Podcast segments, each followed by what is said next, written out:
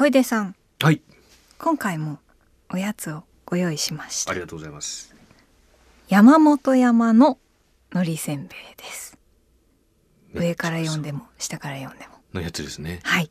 懐かしい、海苔のプロフェッショナルが作るうん、海苔せんべいでございます。いいんですか？いただいても。はい。どうぞ。ありがとうございます。先週がねあの甘いものだったので、なのでしょっぱいものかなと思いまして。助かりますずっと往復したんですよ。甘いとしょっぱい。無限ループですそうなよんですよ。もう古畑任三郎みたいなもんで。これはすごくないですか？海苔うわーこれ海苔のちょっと本当に待って。開けた。はい早く。待って。うこうわこれすげえあの薄。っ あの海苔せんべいせんべいだと思って開けたら海苔が主役なんですね。そうなんですよ。あの紙すきの技術で作る海苔らしくてですね。とても薄くパリッとした軽い食感が際立ちますということで。はどうぞ。ああじゃあいただきます、はい。お一口でいった。めちゃくちゃうまいこれ。ちょっと私もいただきますあこれ一口ですね。うん。うーん。海苔だ。海苔ですね海苔 with せんべいですうね,、ん。普通だと逆ですよね。ね。せんべいに海苔の味だけど海苔。海苔のせんべい味ですね。うん。え繊細。なんでこれを選んだかというと、またあの引き続き小出さんのことを考えながらおやつを選んでいたんですけいど、うん。ありがとうございます。あのー小出さんがうん。マテリアルはいクラブ。あまたやるからはい。でこの番組にもうん。遊びに来てくださったことがある刺繍作家の小菅久美さんが久美さん。はいはいはい。作られたですそうです。小出さんの似顔絵の刺繍作品はいはいはいはい。を見て髪がすごいふっさふさの刺繍をされて。ああそうですね。でこう髪が動く、はい。であのかねてから私はあの小出さんをいつも見るたびにうんうん。すごく髪が綺麗な人だなというふうにう ん思っていて、はいはい。髪の毛って思った時にノリだな。海苔だ。って思っちゃったので、はいずっと食べたかったこの海苔せんべいを。めっちゃ美味しいですこれ、はい。もう一個食べていいですか？え私もう一個。えちょっとせんべいの真相が知りたくないですか、ね。これどんな？剥いていいですかね？うんちょっと剥いてみましょう。お守りの中開けちゃうみたいな。ちょっとなんか持ち開けない気持ちに、ね。ああこんな感じなんだ。やっぱめちゃくちゃシンプルせんべいですね。軽い。ね軽いですね。エアリーで。でも美味しいお醤油の味もちゃんとして。うめえ。うわー。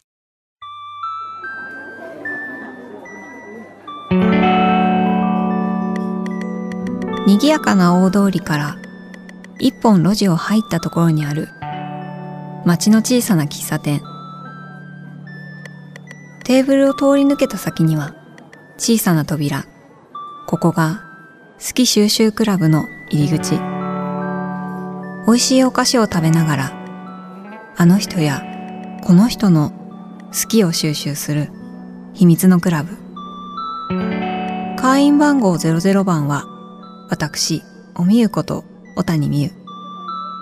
今回もベースボールベアの小出祐介さんと一緒に好きを集めていきます。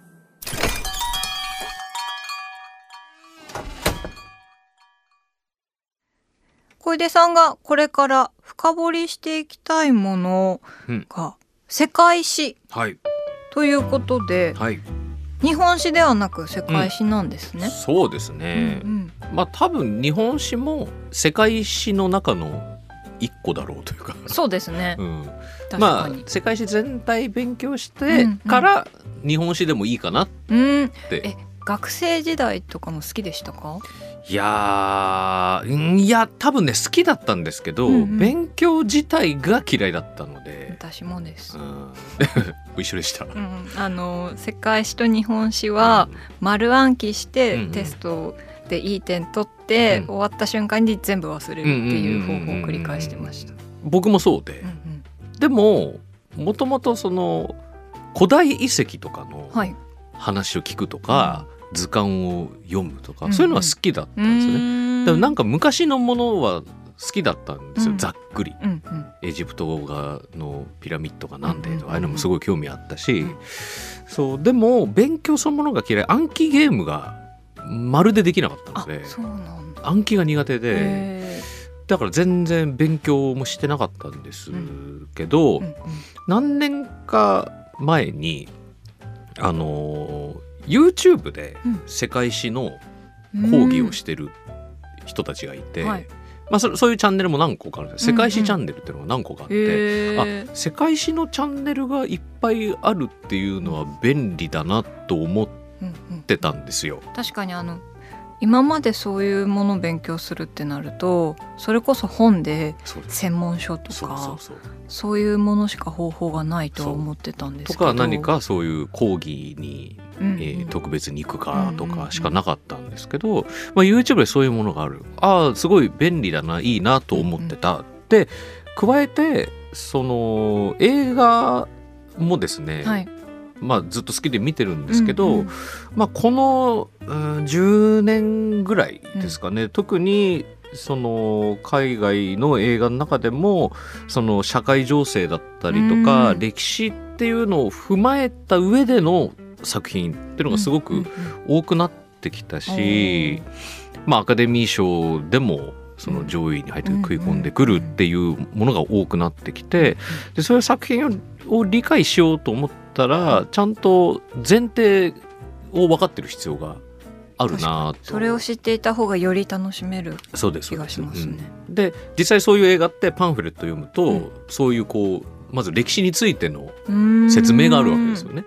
でそれが、まあ、もちろんそれ読んで見識を深めるっていうのもいいんだけど、うんうん。その前提となる知識を自分の中でもある程度持ててたらもっとスムーズにうんうん。見れるな、もっと立体的に見れるかも、あー。そういうふうに思ったのであのじゃあ YouTube でも見てみますか、うんうん。と思って見始めたらあの後にすごい分かりやすい世界史の本を書いてる、あのムンディ山崎先生という人がいて、そのムンディ先生の、えー講義を見たんですよ。うんうん。そしたら、まあ、歴史の授業ってその僕らが学生時代に、はい。えー暗記ゲームしてたのってはい。まず紀元前うん。何年何々があってみたいな、もうまず紀元前何年っていや知らねえからと。もうなんか BC とかそれありましたね。AC とか、うん。何ってなるし、はい。紀元前うん何々ってなった瞬間にもう遠い過去の話過ぎちゃって想像力追っつかないし、ね。名前もわけわかんないし。もう文字でしか頭に入入っててこない。い、うん。写真見てもなんか遺跡の写真しかないし、うん。全然イメージわからなかったりとかすると。すよね。でもその先生はうん。まずその世界史っていうのはディテールからそれは何年何々が起きてっていうそれってすごいディテールじゃないですか、うんうんじゃなくてあらすじを先に捉えたらほもっと流れが分かりやすくなりうますよと。でなるほど確かにと。うんうん。そのドラゴンボールで言ったら、悟空とフリーザがどういうふうに戦っていくのかみたいな、うんうん。あらすじってなんとなく言えるじゃないですか、うん。ディテール知らなくても、うんうん。そのあれの中でも多分何年何月何はあると思うけど いつピッコロが卵を産んでとか、そういうのもあるのかもしれないけどそういうのはやっぱディテールってあって、あくまでもそのお話の全体の流れをまずつかむってことが大事だよ。あそれでまずイメージ変わったんですよね。そっか世界史もあれもあらすじがあるんだと。そうですよね。過去のことだから知ってる。もうみんなが知ってる。知ることができる。そうなんですよ。でそのムンディ先生は一切その年号を使わずにうん、でエリアごとにそのまずこう主軸となる題材を決めてるんですよ。うんうんうん。でその古代ギリシャだったら、うん。まあ、やっぱりその、えーアテネだったりとかスパルタだったりとか、こう有名な、えーまあ、ポそれをポリスっていうんですけど、うん。があってでそれらがどういうふうに発展していきで外からはどういう人たちが来てはいっていうそのあらすじをまず教えてくれるんですよ、ね。あでそのあらすじが入るから、うん。ディテールも後から追加で覚えやすいっていう。ーすごい。でなでそれが何年頃みたいなのは一切言わないんですよ。へえなんかもうやっぱり学校の授業だとな何年何時代うん。場所はどこうん。誰々がうん。なんとかっていう文法じゃないけど、うん。そういうフォーマットにはまってたから。でこうなんか地図とか出てきてね、で今のイタリアのこの辺に何々があってとか、うん。いやわかんないよと、うん。イタリアも行ったことねえしとか、うんいまいちピンとこない そうそうそうそう。地中海のとかって言われても全然イメージわからないんだけどまあざっくりこの辺にみたいなとこから始まるんですよ。でそうなるとあすごいわかりやすくて。へでーでもなんかなんとなく知ってるあの例えば、えーアレクサンダー大王がとか。がどっから来るのかっていうのもあなんとなく左上あたりから来るのねとか。左上から来確てギリシャ世界通過してあそのまま、まあ、右の方中東の方行ってあー。ああインドまで行ったんだすげえみたいな。立体的。そうなんですよね。その概要からあらすじから教えてくれるんで、それは全然見方変わりますね。変わります、そうだから最初に各ブロックをやるじゃないですか、うんまあ、ギリシャとかあとはその後は、えーまあ、エジプトだったりの話をしたりとか、えーインドだったりとか、まあ、中国だったりとか、うん。その辺のブロックの話をある程度うん。見て、うん。そしたら1500年代になると大航海時代っつってそれらが海をへ隔てて その交差するすげえ時代になるんですよ。なんかもう今映画のあらすじ聞いてるみたいな。そうそうそう。今なんか「スター・ウォーズ」っぽいなとかそうそうそう大公開あワンピースかみたいな感じいやでも本当にそうなんですよ。ああ面白い。そうなってくるとアメリカが出てくるのってめちゃくちゃ最近なんで、でその大航海時代のどさくさでだんだんアメリカの話になってくるとか。はあワクワク。で日本がそれらに参加してくるのってうん言ったらまたもっと後ですよね。はあそう。そういうなんか順番で見ていくとなんかね世界史もすごい面白くてあらすじが。学生の時に知りたかった。俺もう俺も同じこと思いました。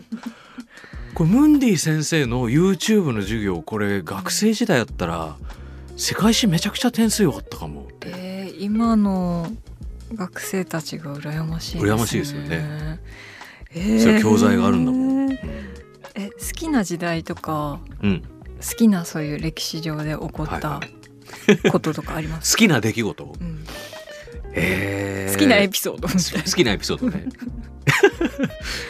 好きなエピソードはあでもやっぱ僕古代ギリシャすごいうんうんうん。好きで、あのーそのスパルタの人たち。なはい。で、まあ、スパルタ教育ってね、うんうんうん。後に言うぐらい、うん。まあ、すごい厳しい世界で、うん。今から考えたら、うん。もうあまりにも男性優位すぎうる社会なんですよ。うんうん。バービーってご覧になられました？映画。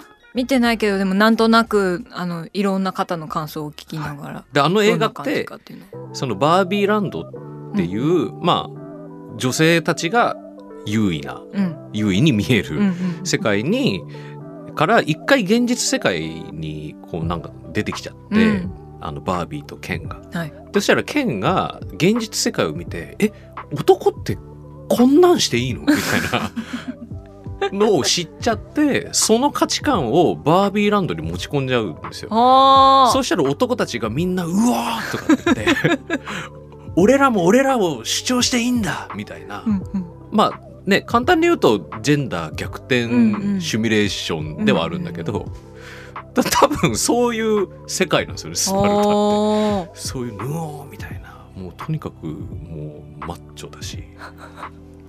そうなんそうすごい世界の人だ歴史をとにかくマッチョって言って説明する人を初めて見見ましいやでも多分それが一番ふさわしいんだと思うんですよね。もう厳しすぎるしうん体育会系すぎうるしマッチョすぎるし まあなんかむむちゃくちゃだなとは思うんですけど、うんうんうん。でもその人たちは実際本当にエキスパートたちでで当時のその戦争とかその海外との戦争をやるってなった時に、えーまあ、すごいあの詳しいことはざざっと飛ばしますけど、はい。まあ、海外からふあこう船でこう攻め込まれてきたんですよ。でそれを沖合でえーそのギリシャの人たち、うギリシャ世界の人たちが、えー待ち受けるよっていうことになって、うんうん。でその時に、えー彼らが取ってた戦法っていうのが、えーこう盾と槍の戦法でしあてなんかそういうイメージです見たことあります、うんうんうんなんか資料で、うん絵とかで。うんであれはその盾とよ槍を構えてそれをこう横一列にふわーって重ねていくんですよ。でそれもそその横に縦縦槍縦槍縦槍でみんな密着してるんですね。うんってなったら隙間がないじゃないですか。はいそのままその塊のまま、うおーっつってぶつかっていくんですよ。は あでブワーってぶつかってってうん。た結果一番右のやつって、うん。あ槍があって右側に盾がないから、うん。一番危ないじゃないですか。ねでもそこにいるっていうのがもうええよみたいな。ああなんか一番しわ寄せを食らうじゃないですか。死に近ければ近いほど、そのポジションが一番栄誉で勇敢でみたいな。でそれで実際こう外から来た人たちを、うんそれで圧倒しちゃうんですよ。おでいややべえやついるなここってなって。で海外の人たちが外から人人が一旦引くんですね。で一旦引くんだけどいやちょっと待てとでここ半島ぐるっと回って、うん反対側に行っちゃえばいけんじゃねってななるんですよ。でその海外の人たちはうんその船でうわーっと半島ぐるっと回って反対側に回るんです。ってなったらそのあの精鋭たちが「よし!」と「走って戻ろう」っつって「うわー!」っつってそう重装備持ったまま「うわー!」って持って反対側に出てくるんですよ。間に合うんですか？間に合っちゃうんですで間に合っちゃってそしたら海外の人たちは「嘘だろ」と「えっ?」と「なんであいつらいんの?」みたいな。でうわーもうわつ強いっていうかキモみたいな感じで。ー ちょっと引いちゃってる。引いちゃって引いちゃって勝ったっていう。まあざっくりとね。ちょっと頭脳戦のような体力勝負のような。まあっていうなんかギリシャ世界いいですよね。なんかロマンがありロマンがあるんですでまあこの後になるとそのアレキサンダー大王とかそういうこう、まあ後世にもすごく名前が残った頭も切れるし、うん。無茶強いみたいなうんうん。人も出てくるうし、ん。であとはその政治とかもどんどん発展していく、うんうん。宗教もどんどん発展し発展していくんで、まあ、話としては複雑にもやっぱなっていくんで、うんうん。なんかこのギリシャ世界のまずシンプルさが 好きなんですよね。うん。すごい。わかりやすいしわかりやすいですね。気持ちもわかりそう。そうですね。う んこう来たらこう行くなうん。みたいな。面えーなんかそういう世界史の知識うが、ん。をたくさん知っていって、何か小出さんの考え方とか、うんそういうものにうん影響したこととかって何かありまあー。あのー歴史がこんなにも自分たちの今生きているん。世界の前提になってるんだなみたいすな実感はやっぱすごい湧きますよね。。そのね当然自分が生まれた時に自分の生まれた、まあ、日本は戦争してないしおじいちゃんおばあちゃんとか戦争を体験した人から戦争の話は聞くけどやっぱどっか遠いうん過去の話に感じてたけど、ちょっと自分事としては捉なかなかねえにくい。だからこうねあの戦争の資料館とか行っても、うん。あ悲惨だなみたいなのうん。分かるけど、うんうん。じゃあそれがなんでこうなったのかとかっていうのうんうん。はあんまり興味が持ててなくて、うんうん。でもその歴史を勉強していくと、まあ、一応僕は一回世界史ざっとやって、はい。日本史もざっとうん。2週ぐらいは今してまた3週目に向かってるちょうどとこなんですけどた時に、まあ、日本っていう単位だけで言ってもそのね先の大戦につながる流れみたいなのって考えてみたらいやこれもう江戸時代ぐらいからあるな、そういう種はみたいな、やっぱりこう海外とのその貿易だったりとかもともと鎖国してたわけで、うん。でやっぱ海外との、えーつながりあの黒船が来たりとか、うん。あの辺からやっぱりみんなテンパっちゃうんですよね。だってそれまでずっと長く鎖国してたのにいきなり突然。むちゃくちゃでかい船来てどうすんのって。見たことないものばっかりね 出てきてね。でそのやっぱ外的要因があったからその考え方が分かれちゃったんですよね。外に対して攻撃的にいようか簡単に言うとですけど、うん。攻撃的にいようかあるいは外とも交流を持っていこうかみたいな考え方で分かれていっちゃう、それで政府の中も、まあ、幕府の中もこう分かれていっちゃう。ん。でその各、えーねあの各地にいろいろ何何々藩ってあるわけじゃないですか、藩の中でも考え方がいろいろ違う。で、どんどん対立していっちゃうしやっぱ外からの刺激で、そうか。分裂してっちゃまとまっていたものが何か新しいことが入っていってそうそうそう。それの捉え方がうんみんなそれぞれ違うから。そうなん、ですよそのペリーさんやってきたペリーさんのバックボーンとしてのアメリカの歴史もざっとさらってるからあ。あまあなるほどねみたいな。そういうことも分かってくるし。すごい。うんでもなんかそれすごくいいことですね。すごいいいことだと思います。うん。へえ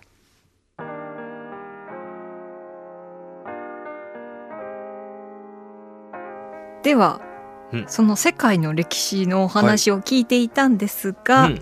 今日はこちらの歴史もお話を伺いたいなと思いまして ベースボールベア今年結成23周年ということで2月にはミニアルバム「天使だったじゃないか」をリリース。3月からはツアーもスタートされますが、はい。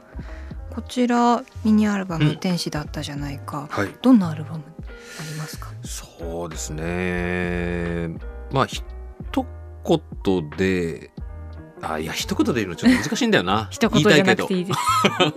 聞かせてください、えーあのえっと武道館をはい。20周年のタイミングでやっうんたんですけれども、はいでその時に、えー会場限定の CD を出しまして、でそこに、えー20年前自分たちがインディーズ活動をするよりもももう一段階前の、まあ、アマチュア時代といいますか、はい、その時代の、えーデモ会場でライブで、うんえー自分たちで手売りでデモを、うんうん。カセットうん CDR みたいなので売ってた、そこに収録してた曲を、まあ、リリメイクじゃないですけど、まあ、ほ本当に撮り直しただけっていう感じの、えーそれを収録したんですよ演奏し直して、うんうんうん。改めて。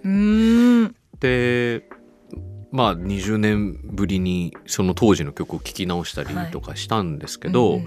その自分の、えー自分たちの歴史の捉え方として、うんうん。その最初の1年から1年半ぐらい、高校3年生でライブハウスに出るようになって、下北沢で活動してガレージ。が下北沢ガレージで,、で活動し始めてでインディーズの版を出すまで、うん。ガレージに出始めてから約1年半ぐらいなんですよ。うんでその1年半ぐらいって僕らはあの学校に軽音部があったわけでもないので、うんうん。有志でやってたバンドなんでその周りのバンドとの関わりもない。うんうん。だから本当にガレージに出始めてからそのお兄さんバンドたちの中でライブをやる。うん。でシーンがあるあるってことも理解する。で僕らはその学校にそういう設備もないんで、うんその分かんないですよライブの現場で何をするのかも。確かに。モニターがどうとか言われても意味が分からなくて最初、うんそれもどんどん知っていった。でお客さんの前で演奏するっていうのもそれから初めてやるようになるんですけどそこからえーリリースまでの大体1年半ぐらいかけてだんだん曲っていうのも洗練されていくというか、うん。やっぱライブの中でこういうふうにしたらいいんじゃないか。周りと自分たち比べてうんああしようこうしようとか考えてそういう洗練する時間がうん。あったんですけどでそのインディーズの1枚目が出ました。でそこがスタート地点に自分的にはなってたんですよね、その後の積み立ての。もう土台ってことですよね、はい。ベースボールベアそうですそうです。ん。土台がそこだって認識でずっといたんで、うん。だからさらにその前のうん時期、アマチュア時代のものっていうのはうん。拙いものだぐらいにしか正直思ってなかったんうですよね。ん。あくまでもその次のステップい次のステップ上がるためのものとして作ってたものみたいなお試し期間だと思ってたんですけど。でもなんか前夜みたいなことですね。前夜です。伝説の。伝説ってかわかんないですけど。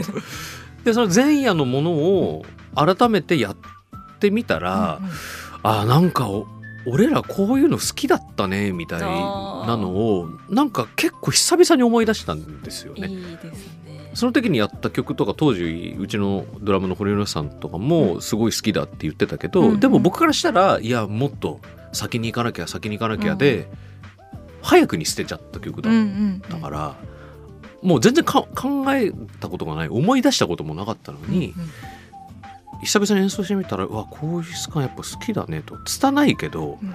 なんかメロディーはなんかいい部分あるんだねちゃんととか。うんなんかそういう気づきがあって。で今回その作品を作るってなった時に、うん。でもそれをやりたいからまず始めたんじゃないんですよ。うんうん。実はまた別でやりたいと思ってたことがあって、はい。それを試してたんですスタジオで。で曲も作って、えーアイデアも何個も出して、うんそれなりに形にしようとしてたんですけどただそれがびっくりするぐらい似合わなくて自分たちに。今の自分たち今の自分たちに。へえ。なんかか背伸びしてるというか、なんか誰かっぽいことしようとしてる感じというか、うん、な自分的にはパーソナルカラーがこれじゃないみたいな、みたいなことで合わないなと思ってうんじゃあ合わないなと思ったそのれの対極にあるっていうのがさっき言った、あえーアマチュア時代に自分たちが好きだなって思ってたものだったんですよ。まあそれは音楽のジャンル的にってことなんですけど、うん。ジャンル的に。でまあそれがギターポップだったんで、じゃあなんかギターポップをもう一回やってみますかみたいな感じうんでワクワクそう。でやってみたらやっぱ案の定すごい楽しくて、ん。なんかずっと見ないようにしてたものというか、うんもう通り過ぎたものとして放置してたのに。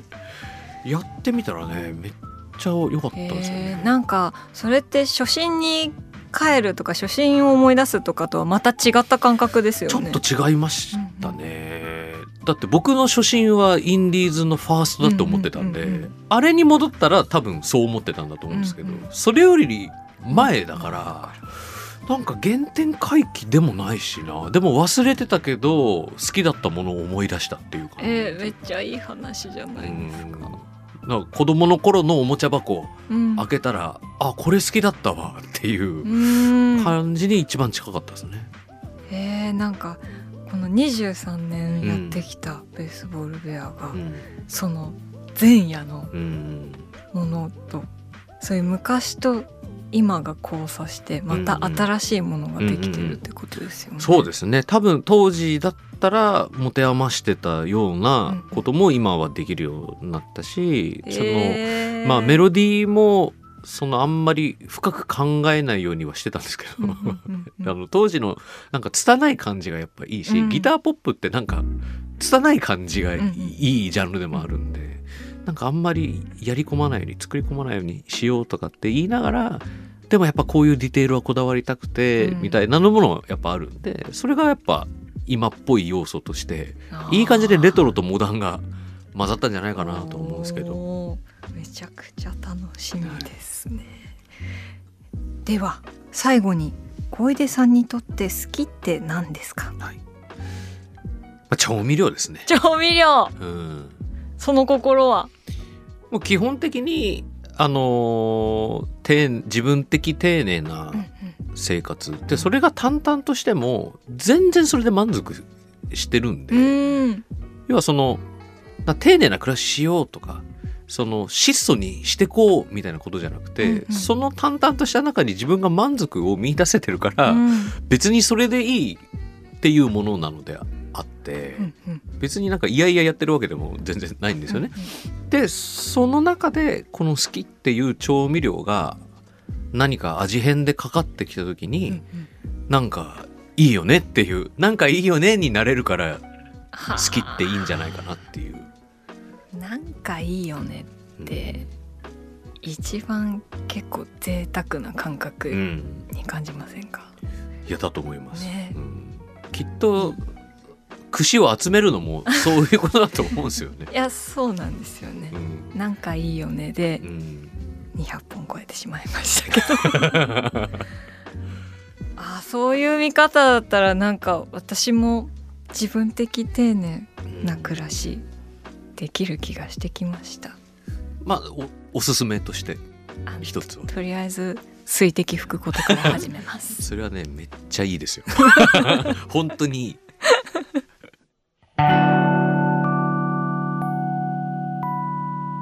おみゆの好き収集クラブ。今回もベースボールベアの小出祐介さんと一緒に好きを集めました。世界史。本当にさっきも言ったけど高校生に戻りたい。今高校生の人たち聞いてる人いたら幸せだよ本当に。でもね学ぶことはいつ始めてもいいですから。えなんかちょっと YouTube 見たくなっちゃった。あの先生の。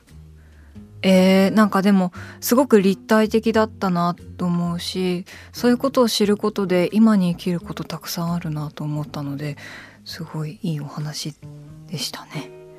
そして小出さんが書いてくれたコースター「好きとは調味料」今の何でもない生活にも満足をしている。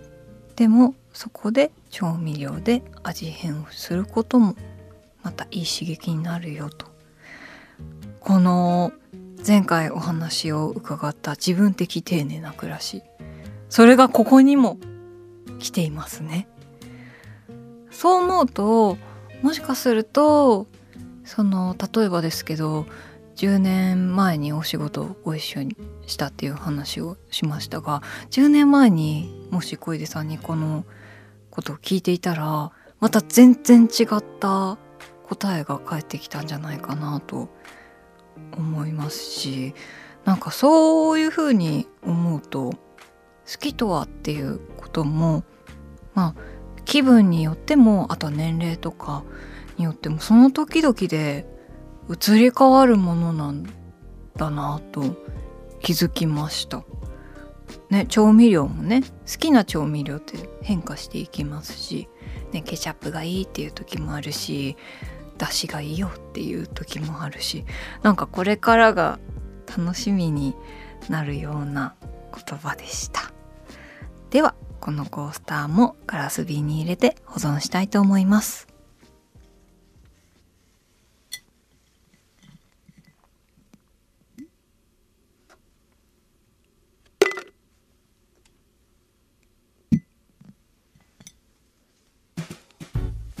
おみゆの好き収集クラブでは今お聞きの会員の皆さんからもお便りをお待ちしています。テーマは一番最初の好き通称ファースト好きです。そして今あなたが収集しているものこと。こちら3つから収集かと言えますので皆さん周りを見渡してあるなと思ったらぜひお便りください。お便りは番組ウェブサイトのメッセージフォームからお便りを紹介させていただいた方には、好き収集クラブ特製コースターをプレゼントしますので、ご住所お名前もお忘れなく。おみゆの好き収集クラブはインスタグラムも更新中です。今日食べたね、あの、薄い繊細な海苔のおせんべいの写真とか、あとコースターの写真もアップしていきますので、ぜひ見てください。